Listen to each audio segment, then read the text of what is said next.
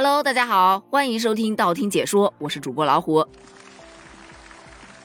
这两天啊，小学生要学煮饭的话题登上了热搜。我昨天去接我儿子放学的时候呢，就跟门口的宝妈们一起聊了一下这个问题，结果发现大部分宝妈都非常非常的支持，而且还引发了一波回忆杀。具体呢是这样的，近日啊，教育部正式印发了义务教育课程方案。其中将劳动从原来的综合实践活动课程中完全独立出来了，并且还发布了义务教育劳动课程的标准。那么从今年的秋季开学起，劳动课就将正式成为中小学的一门独立课程。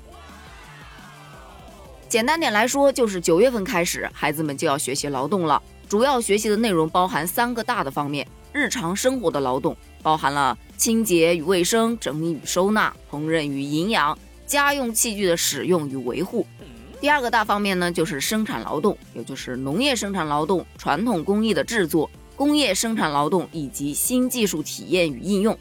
第三个方面就是服务性的劳动，包含了现代服务业劳动以及公益劳动与志愿服务。前面咱们有说到，大部分家长是非常非常支持的，就觉得一来呢，他可以帮家里去分担一些家务事嘛；二来呢，还可以锻炼孩子的独立性。三呢，你去做饭做菜的时候，你的注意力是高度集中的呀，要不然不得切到手吗？所以呀，还可以锻炼孩子的专注力。用昨天那个宝妈跟我说的一句话，就是可以避免孩子啊，你给他挂个大饼都能把他饿死的事情发生。但是在网上呢，又有很多很多人反对，反对的意见又分为两个方面。有人说呀，这就怕变成一个形式主义。孩子回家又把这个事儿丢给家长啊，拍个照、打个卡、拍个视频什么什么的。但这一部分家长他们的观点是，如果不是形式主义，那我还是支持的。但另一部分就不一样了，另一部分就完全反对。而且他们的观点我看了一下，很有意思。他主要认为，家庭年收入比较高的孩子，中产家庭的孩子，没有必要去让他学习这些家务，也没有必要让孩子去吃这些没有意义的苦。因为你的孩子啊，大概率是会培养为社会精英的，所以不需要从事这些普通的服务业。他还举了一个例子：虎狼不需要吃草，吃草的反而会被吃掉。明明可以给孩子一个优越的生活，为什么非要看着他去吃苦呢？你有没有感觉，乍一听，哎，还挺有道理的呀？但仔细一琢磨吧，又感觉好像有点问题。会做家务和有能力让自己不用去做家务，这是两码事儿吧？你学习整理收纳，学习烹饪，说白了就是一种生存技能而已。点亮这些技能点，能够保证你的基本生活自理能力。不说把你丢到一个小荒岛上去，你就说疫情被隔离在家，没有外卖给你送上门，也没有保姆给你做饭。这时候社区能给你送来一堆菜，最起码你不会看着这堆菜发愁，对吧？另外，会做和喜不喜欢做、想不想做，它也是两个概念啊。作为一个家庭主妇，我可以负责任的告诉你，做家务有的时候真的很烦，真的很烦。但是它有的时候又可以很解压。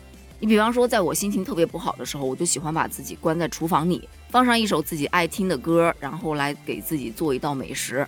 当美食吃到肚子里的时候，就会感觉特别的满足。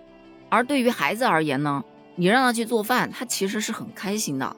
我们家两个孩子啊，没事儿就喜欢往厨房里面跑。经常会帮我摘菜，而我有的时候也会教他们做一些简单的菜，比方炒炒小青菜，这个还是很简单的嘛。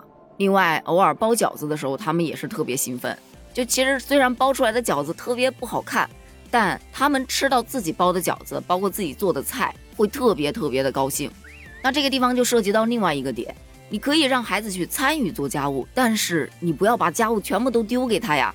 你丢给了他，他还要写作业呀。而且毕竟是孩子，他也需要童年，也需要出去玩耍的。另外，孩子做家务，他不会做得像你那样完美，对吧？灶台给你擦得贼干净，倍儿亮，那不可能的。你让他帮你拖地，他能给你拖到一尘不染，也不太现实，对吧？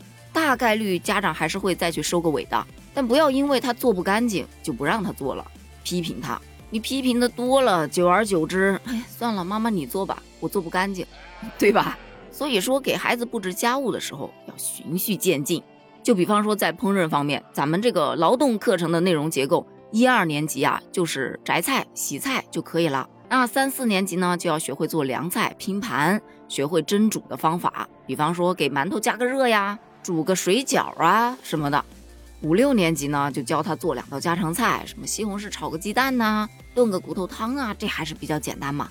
而且其实这个劳动课真的挺好玩的，这就可以提到我们开头的时候说到的那波回忆杀。当时我们是纷纷感慨啊，这德智体美劳的劳终于要回归了。